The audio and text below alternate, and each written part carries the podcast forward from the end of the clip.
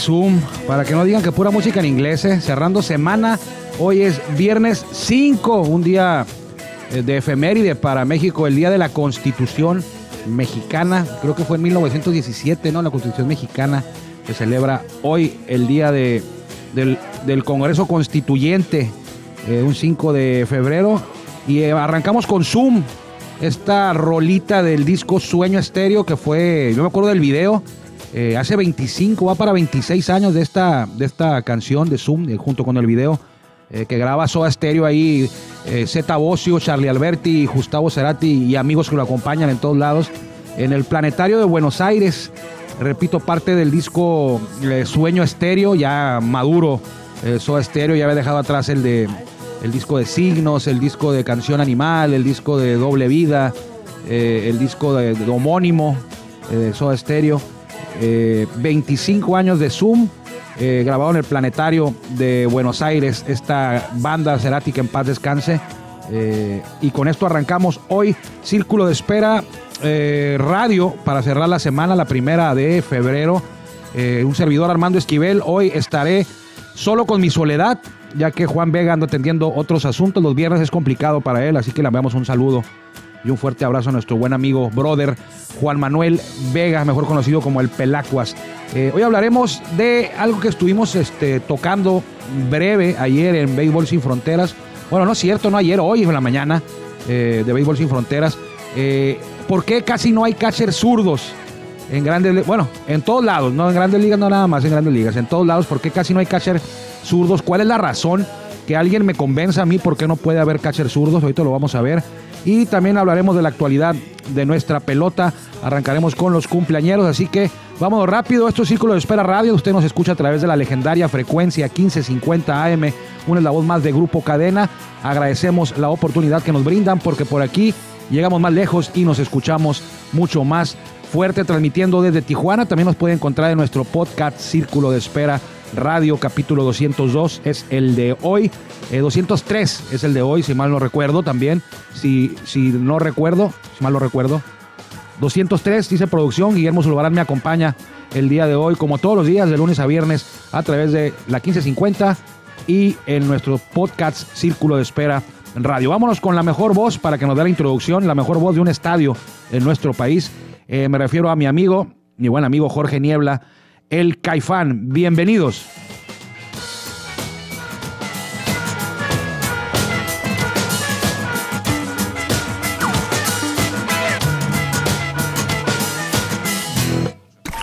Ya estamos en el círculo de espera. Acompáñanos a tomar turno y hablar de béisbol con un toque relajado. Aquí empieza Círculo de Espera. Me siento como Jimmy Kimmel Live. Jimmy Kimmel Live es el que tiene un show nocturno, de esos como con invitados. Es muy populares en Estados Unidos. Eh, todas las cadenas NBC, CBS y ABC tienen hasta dos o hasta tienen dos y hasta tres shows a veces de, este tipo de, programas. Eh, uno de ellos es Jimmy Kimmel en ABC. Lo veo casi diario y tiene un auxiliar ahí, tiene un, un acople iba a decir a Chichincle, pero Chichincle no, tiene un auxiliar y el auxiliar es un latino, ellos lo, ellos, ellos lo, lo, generan ese programa desde Hollywood, en California, la cadena ABC de las legendarias de Estados Unidos, y el, amigo que está con él, la pareja de él ahí, que, a veces entra ahí poquito nada más, lo tiene sentado toda la media hora. Eh, Guillermo, Guillermo le dicen, hey Guillermo, que acaba de cumplir 50 años Guillermo y le mandaron eh, felicitaciones y todos se tenían que tomar un tequila. Como es mexicano, eh, había de todos, eh, de actores de, de, gran, de muy reconocidos, unos como unos 50, 50 personas le mandaron saludos y se tomaban un chat de tequila a, Guillermo. Guillermo, happy birthday Guillermo, y se tomaban un chat de tequila. se me van los nombres, pero eran súper conocidos, eran, estaban de todos ahí, creo que hasta Bruce Willis, de ese, de ese tipo, cantantes. Y sale Snoop Dogg y le dice Snoop Dogg, yo no le voy a tomar tequila y saca una, una, una, una hoyota de, de marihuana.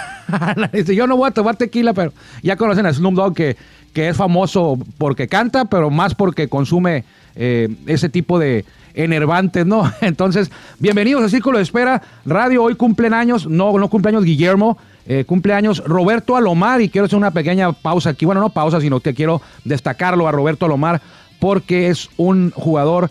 Eh, decía eh, Anuar Yeme que él, que, que él pondría a Roberto Alomar en su novena ideal de todos los tiempos. no creo que exagere, estamos hablando de Roberto Alomar, es, segunda base.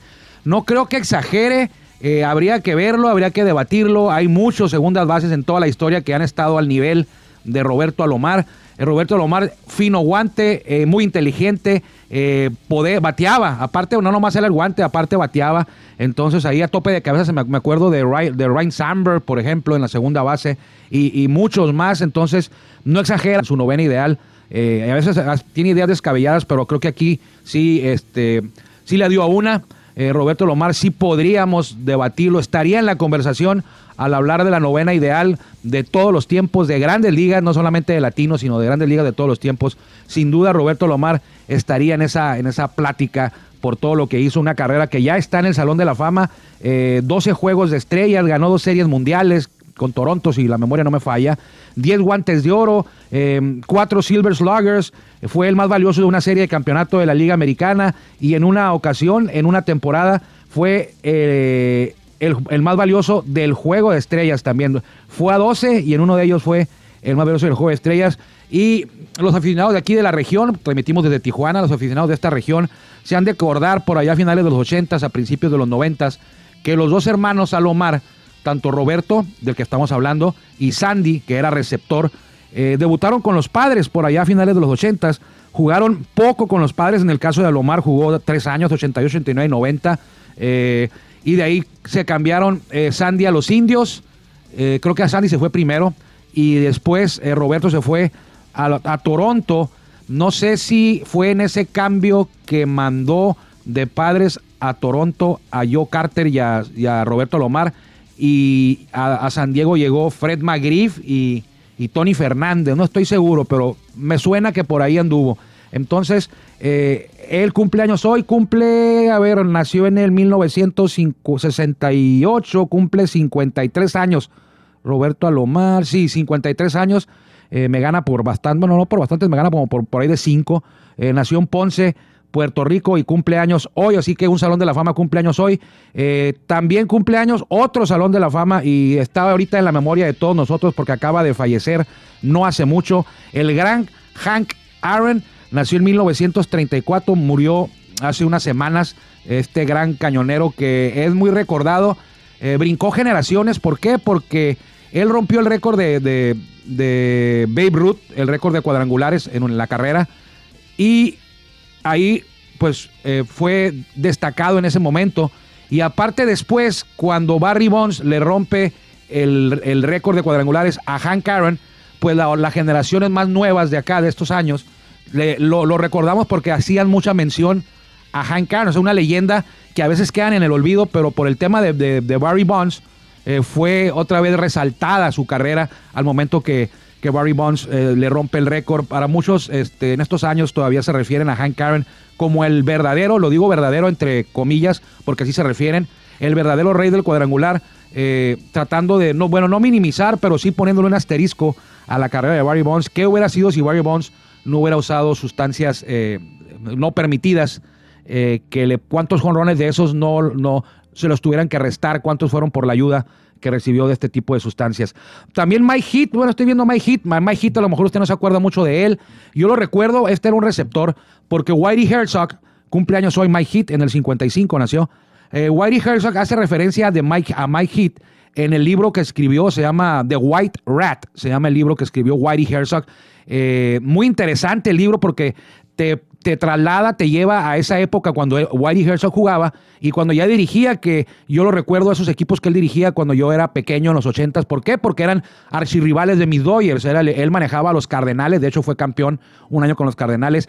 Y recuerdo que mencionaba que Mike Heath dijo Whitey Herzog que era un catcher muy malo, sobre todo para batear, y dijo, no voy a quedar campeón si tengo a Mike Heath de catcher. Entonces, arriesgaron ahí, porque Whitey Herzog era hasta, era el manejador y hasta el director deportivo, ¿eh? se encargaba de todo, le dieron todo el poder ahí en, en, San Luis, había estado antes con Royals.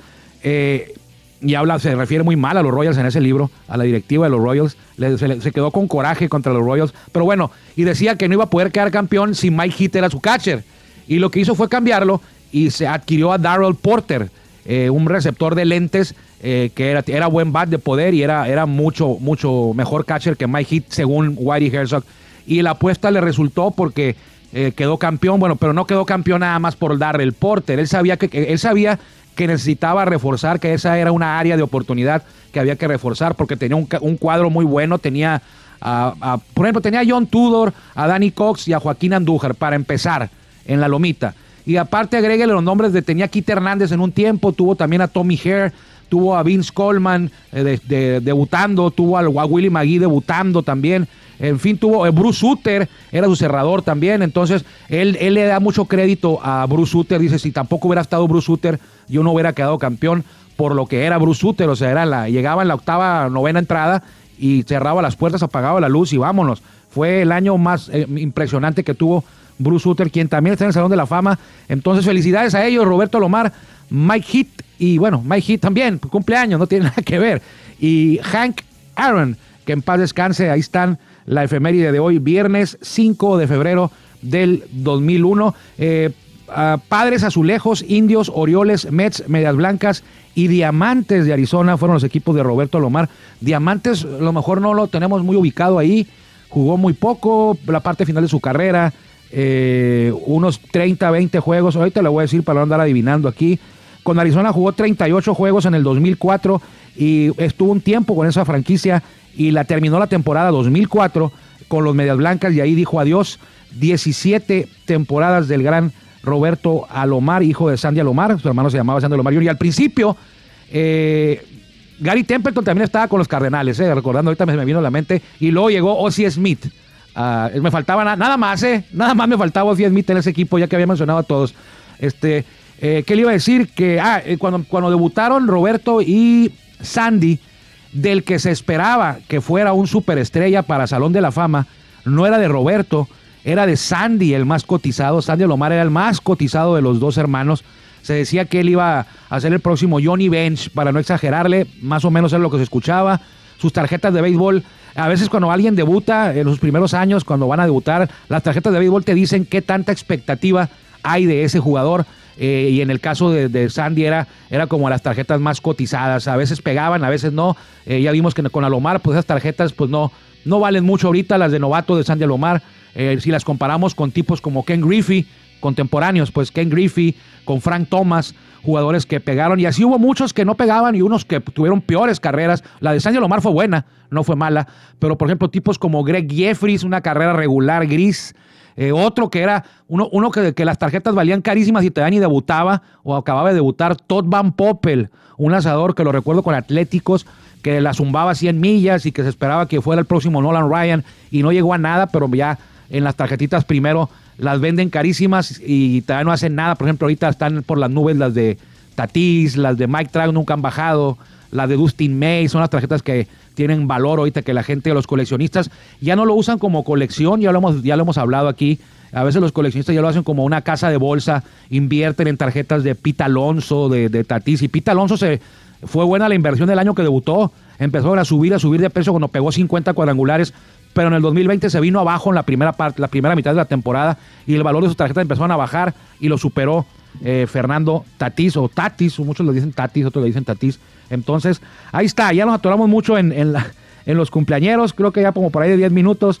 Eh, y también quiero recordar un lanzador, una trivia que hice, ¿qué lanzador campeón con Dodgers en el 1988 eh, pichó, lanzó con Sultanes de Monterrey en 95?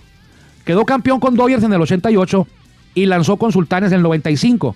Ese año Sultanes quedó campeón con Derek Bryan. No sé si ese lanzador al que me refiero lanzó con, digo, quedó campeón con Sultanes. Lo que sí sé es que lanzó con Dodgers en el 88 y lanzó con Sultanes en el 95, años de los campeonatos. En Dodgers sí quedó campeón, en Sultanes no lo recuerdo. Sé que jugó ese año, el año del campeonato. Fue Alejandro Peña, se lo preguntaba a, a, Anuar Yeme.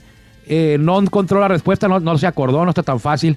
Y fue Alejandro Peña, aquel lo ligamos a veces a Fernando, porque también estuvo con Dodgers ahí en la época que estuvo Fernando. Alejandro Peña. Eh, en ese equipo de Sultanes también andaba Narciso Elvira, que en paz descanse. Él jugaría Grandes Ligas, Narciso, con los cerveceros de Milwaukee. Hace un año que fue, que fue privado de la vida, fue, fue asesinado allá en su natal, en el estado natal de él, en, en Veracruz. Fue, pues hace como un par, un par de semanas o hace una semana eh, se conmemoró el primer aniversario luctuoso de este serpentinero, uno de los 136 jugadores nacidos en México que alcanzaron las grandes ligas. Hace unos días, si usted ya vio Béisbol Sin Fronteras hoy en la tarde, eh, a lo mejor ya se enteró de este programa, aquí lo voy a extender un poquito más. Hace unos días, mi compañero aquí en Toro de Tijuana, Tony Torres, me mandó una foto de un guante de catcher, de un guante de catcher zurdo.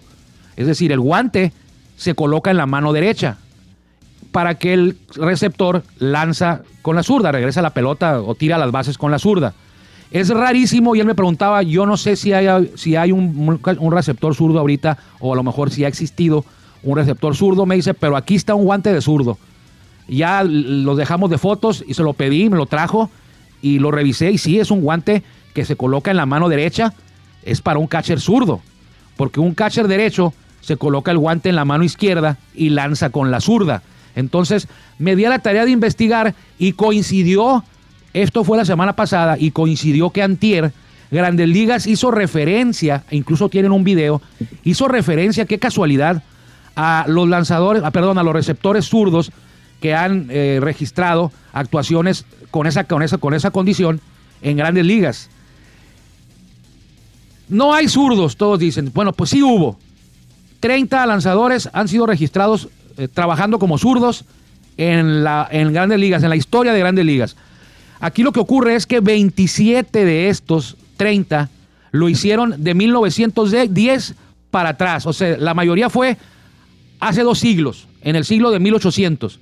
Solamente 5 lo hicieron después de 1900 y solamente 3 lo hicieron después de 1910. En 1958 lo hizo Dale Long, en 1980 Mike Squires y en 1989 el más reciente Benny Di Stefano. Lo curioso aquí es que fue como una fue como un experimento, fue como una nomás algo chusco porque Long, Squires y Di Stefano trabajaron de catcher como zurdos en muy poco, o sea, hay una, muestra muy, muy corta. Di Stefano creo que estuvo tres juegos de catcher como zurdo, Long como dos entradas de un juego y Hildebrand también por ahí, dos o tres jueguitos, un rato, un rato nada más y no volvieron a ser zurdo. Entonces, yo me di la tarea de, preguntar o de investigar por, por qué, por qué no hay un catcher zurdo, cuáles son las razones. Dije, bueno, debe haber alguna razón para que no exista ningún catcher zurdo. O sea, es más raro un catcher zurdo a que los mayos queden campeones, por ejemplo. Es más raro que, haya un catcher zurdo. Es más fácil que Mayos quede campeón a encontrarte con un catcher zurdo. Así, así de fácil. O que los padres tienen un singin. No, no es cierto. Los padres ya los quiero mucho a los padres. Eh, una de las razones que me dijeron, al tirar a segunda base, un receptor zurdo se vería afectado por un bateador derecho. Y dicen, y como hay más bateadores derechos que zurdos, pues es una desventaja. Pero no me quedé ahí. Le busqué. Y el mismo Grandes Ligas tiene la, me dio la respuesta. Hicieron un, un estudio con los receptores derechos, con los normales. ¿Qué porcentaje de corredores intentando robarse una base saca un catcher derecho cuando el bateador es derecho? Es decir, cuando no le estorba. Le estorba porque está del, del lado de su brazo, pues. El 26.2%, un receptor derecho saca al 26.2% de los corredores en intento de robo cuando no tiene a nadie del lado de su brazo, es cuando está libre el lado de su brazo para tirar. Pero un receptor derecho, cuando está un bateador zurdo, es decir, está alguien del lado de su brazo, del brazo de lanzar, saca el 26.3. O sea, es lo mismo. El, bateador, el, el catcher derecho saca el mismo porcentaje de corredores intentando robar base cuando es un bateador zurdo o cuando es un bateador derecho. Es decir, cuando está el bateador de su lado y cuando no. O sea, no afecta nada. O sea, no la compro, no la creo. No es una razón para que no existan, eh, una razón comprobada y fundamentada para que no existan catchers zurdos. Otra, dicen que es más complicado para un lanzado, para un receptor zurdo, tirar la pelota a la tercera. O sea, revirar a tercera o intentar sacar un robo en tercera. Pues sí es un poco más complicado porque la mayoría de los bateadores son derechos y tiene al bateador derecho del lado de la tercera. Ahí se para un bateador, eso sí es complicado porque tiene que evitar al, al bateador que está parado ahí. Pero bueno, cuando el catcher derecho tiene que tirar a primera y está un bateador zurdo, es lo mismo. También le va a estorbar, o sea, no puede revirar a primera si un jugador abre. O sea, es lo mismo. O sea, hay, es cierto, es un poquito más alto el porcentaje de intentos de robo a tercera que de reviradas a primera. A lo mejor no hay reviradas a primera de un catcher porque está el jugador ahí parado cuando es un bateador zurdo. Entonces tampoco la compro. No es una, no es una razón de peso, ni la uno ni la dos que le acabo de decir, para que no exista un, un catcher, para que no exista un receptor zurdo. Pues no, no es algo muy fundamental que, que vaya a cambiar el mundo en el tema del béisbol. El 3, otra razón 3 que se dice, dicen que los tiros de los zurdos a las bases, a la segunda base, tiene un efecto diferente en la pelota. Y Benny de Stefano lo entrevistan y dice que sí tiene un, un ligero movimiento al tirar con la zurda, diferente, diferente del movimiento que tiene cuando tira con la derecha un receptor derecho, pero que es mínimo, que no es nada de, del otro mundo, que no pasaría nada, pues que no afectaría nada. Ese entonces ahí queda descartada también e invalidada, uh, según mi juicio, la tercera. Cuatro, a los zurdos dicen que se les dificulta tocar a jugadores cuando hay jugadas en el Pentágono. Es decir, cuando vienen anotando carreras que llega el tiro del jardín o del, o del cortador, que es más complicado para un catcher zurdo tocar, hacer el tag en home. Eh, pero no es cierto, ahí mismo también lo desmienten y, y tienen razón.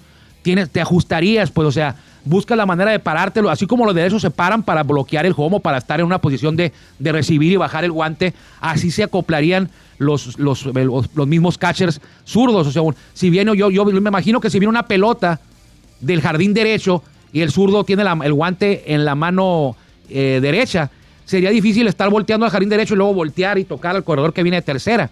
Entonces, a lo mejor ahí sí. Y si tú eres un catcher derecho, pues estás volteado viendo a tercera nada más, casi, casi enfocado a la tercera, con el guante esperando el, tiro del jardín derecho para nada más voltear y bajarlo. Y acá sería un poquito más complicado, pero no creo que sea como algo fundamental para que no hubiera ningún catcher zurdo. Y la quinta, que es la que yo creo que en la que se basan todos, porque las primeras cuatro no, no, no tienen ningún fundamento y la estadística no dice, no refleja que sí sea una desventaja ser zurdo. Y la quinta, que es lo que yo, es la que yo le repito, yo creo que aquí está todo el meollo del asunto. Dice la quinta que es muy raro un catcher zurdo y además es una regla no escrita. O sea, es una regla no escrita, no hay catcher zurdos. Tú quieres, tú eres zurdo para lanzar y eres y quieres ser catcher, te van a decir desde que empiezas, no, no, no puedes ser zurdo, no hay catcher zurdos y no hay catcher zurdos. Entonces, no hay quien te asesore, pues, si eres zurdo. Es como los, los peloteros, pitchers, nudilleros, son muy pocos quienes los pueden asesorar. Charlie Hogg, eh, todo, Wakefield, eh, R.A. Dickey, son muy poquitos los, los, los pitchers nudilleros. Igual en catcher zurdos no existen, entonces no hay quien te pueda asesorar a cómo cachar de zurdo, a mejorar tu, técnica, porque no hay quien. Entonces, pero no existe una razón.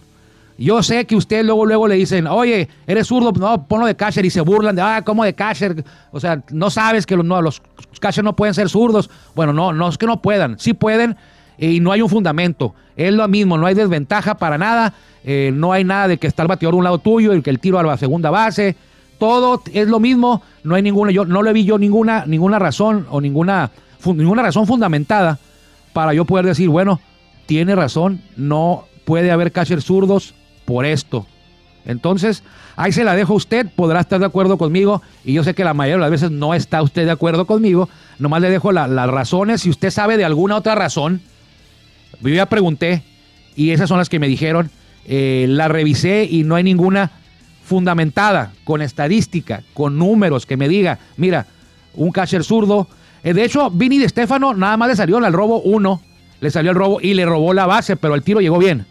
O sea, no fue algo así como que una, una, muestra muy grande para poder hacer una, una evaluación, un, un, análisis a fondo de cómo le ha ido los catchers zurdos de los derechos en intentos de robo, porque no hay siquiera una muestra eh, que podamos hacer, decir confiable para poder determinar si, es, si hay algún impedimento estadístico grave que afecte a tu equipo por tener un catcher zurdo. Ahí se la dejo. Entonces, es cierto, no hay desde el 89 alguien que haya cachado a los zurdos. De hecho, Benny de Stefano eh, entrena béisbol infantil y ya tiene por ahí un, un, chavalo, como dicen por ahí, un chavo, un morro, un huerco, un plebe, entrenando de zurdo como catcher.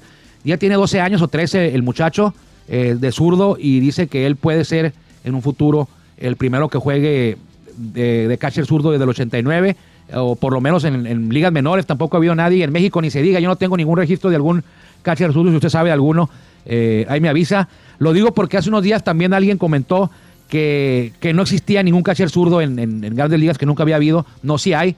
Ninguno establecido, eso sí, pero sí ha habido a registro. Y grandes ligas lo puede usted revisar, todavía estar, estar ahí todavía en el archivo de notas. Perdón, está toda la explicación y la historia de Benny Stefano con los piratas de Jim Leland. Voy a revisar si no le tocó batearle ahí a cacharle a, al Shayin Rodríguez que jugó de pitcher, a Vicente Palacios, a José Silva, a Oliver Pérez, a todos ellos, a ver si no, bueno, Oliver Pérez primero estuvo con padres, ¿no?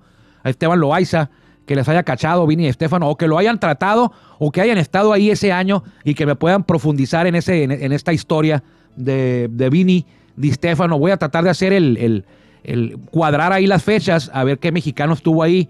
Lo pondremos en contacto con él, nos pondremos en contacto con él y que nos platique eh, pues lo que comentaban de él, lo que decía él, por qué lo pusieron a él, eh, qué fue lo que, lo que lo llevó a Jim a usarlo, meterlo de catcher, si fue, una, si fue una broma, si fue un experimento, si se lesionaron los otros dos, o qué fue lo que lo llevó a debutar, o, a debutar como, bueno, debutar como era jardinero y, lo pusieron de catcher siendo zurdo. Y le dije a mi amigo Tony Torres, Tony, guárdate ese guante que es rarísimo y no es un guante hechizo, eh, es un guante marca Mizuno.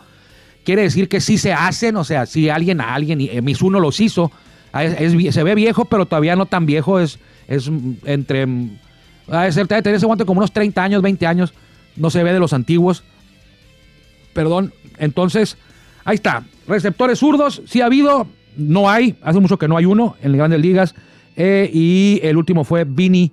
Benny Di Stefano, el último catcher zurdo. Ya nos vamos y le vamos a dejar las noticias de, de actualidad. Will Leitch escribió un reportero, un periodista, escribió en el portal de Grandes Ligas, en el portal de MLB, que de los seis campeones divisionales del 2020, solamente, o el que más probabilidades tiene de repetir, pero luego al final él hace el apunte y dice que el único, primero dice que, el que más probabilidades tiene, pero al terminar su nota, su, análisis, dice que es el, el único. El único equipo, bueno, el equipo con más probabilidades tiene de repetir es Dodgers de Los Ángeles. De los seis campeones divisionales, divisionales perdón, del 2020, dice que el único que va a repetir o el que tiene más probabilidades de repetir, de volver a quedar campeón divisional, es eh, los Dodgers. Dice que el de los seis que quedaron el año pasado, campeones divisionales, el que menos tiene probabilidades de repetir es el equipo de Rays, si la memoria no me falla, Sí, el equipo de Rays es el que menos tiene probabilidades de repetir. ¿Quiénes fueron los campeones? Pues en la división oeste de la Liga Nacional el año pasado fueron los Dodgers. En la central fueron los Cachorros. Dice que no, que no tiene muchas probabilidades. Y Bravos de Atlanta. Aquí lo de Bravo yo creo que lo ve por el lado de los Mets que tomaron a Lindor, a Carrasco. Se deshicieron de Cano y Céspedes que al deshacerse de ellos dos es un plus. deshacerse de, de Céspedes y de Cano eh, uno por porque creo que ya se retiró, ya terminó el contrato, y el otro porque lo, lo, descubrieron usando sustancias eh, prohibidas y le dieron 100, 100, juegos de castigo. Entonces aquí es deshacerse de ellos es un plus. Entonces yo creo que lo ve por ahí este colega. Y eh, Oakland quedó campeón divisional el año pasado. el Minnesota Twins y Tampa Bay. Entonces él cree que, White Sox va a ser el campeón o los indios.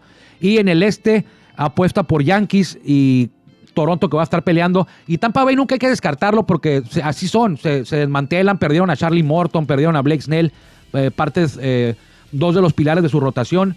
Eh, sin embargo, ahí se quedan varios estrellas todavía con los Rays, está Randy Rosarena en la, en la, a la ofensiva. Entonces, es, es el análisis del colega de, que escribe en el portal de Grandes Ligas, Will Leach, que dice que el, el único equipo que él cree que va a repetir como campeón de la división es los Dodgers. Vámonos que ya es viernes y ya andamos sobre la hora.